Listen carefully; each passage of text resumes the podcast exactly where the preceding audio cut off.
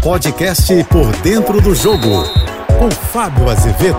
Olá, amigos da JBFM. Quando o Tite deixou a seleção brasileira após a eliminação na Copa do Mundo do Catar, o presidente Edinaldo Rodrigues disse aos seus pares que resolveria o quanto antes, na volta das férias, pelo menos até o fim de janeiro, quem seria o novo treinador. Pois bem, já estamos no meio de fevereiro e até agora o novo técnico não foi anunciado. No fim desse mês, a início de março, já tem a primeira convocação para dois amistosos da data FIFA, dias 20 e 28 de março. Será que o Brasil vai utilizar essas datas para a realização dos jogos? A tendência é que sim. E se isso acontecer, a tendência é que Ramon Menezes, técnico campeão sul-americano com a seleção sub-20 ontem na Colômbia, possa ser o escolhido para essas primeiras partidas. Bom, aí você vai se perguntar, mas e a tal renovação? Não deveria logo começar? Os próximos objetivos são Copa América, ano que vem, nos Estados Unidos, entre os meses de junho e julho, eliminatórias ao longo desse ano e já ano que vem também, e claro, Copa do Mundo, classificando. O Brasil é o único país que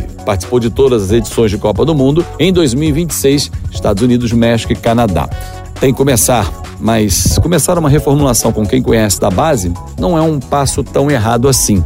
Até porque a seleção brasileira ainda não tem o comando definido. Será um técnico estrangeiro? Se for, por exemplo, Carlo Ancelotti, que está no Real Madrid, somente no meio do ano poderia conversar com o clube espanhol para rescindir o contrato um ano antes do término? Então teria que aguardar. Fato é que a CBF vai empurrar um pouquinho mais esse problema com a barriga para tentar resolver mais à frente.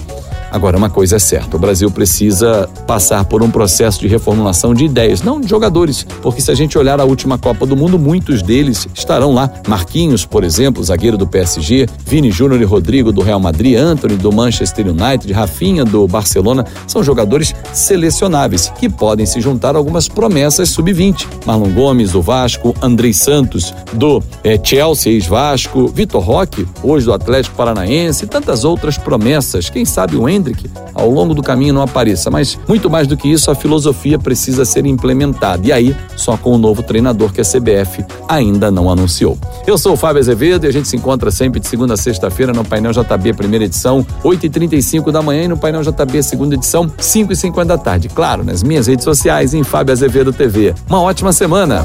Você ouviu o podcast Por Dentro do Jogo.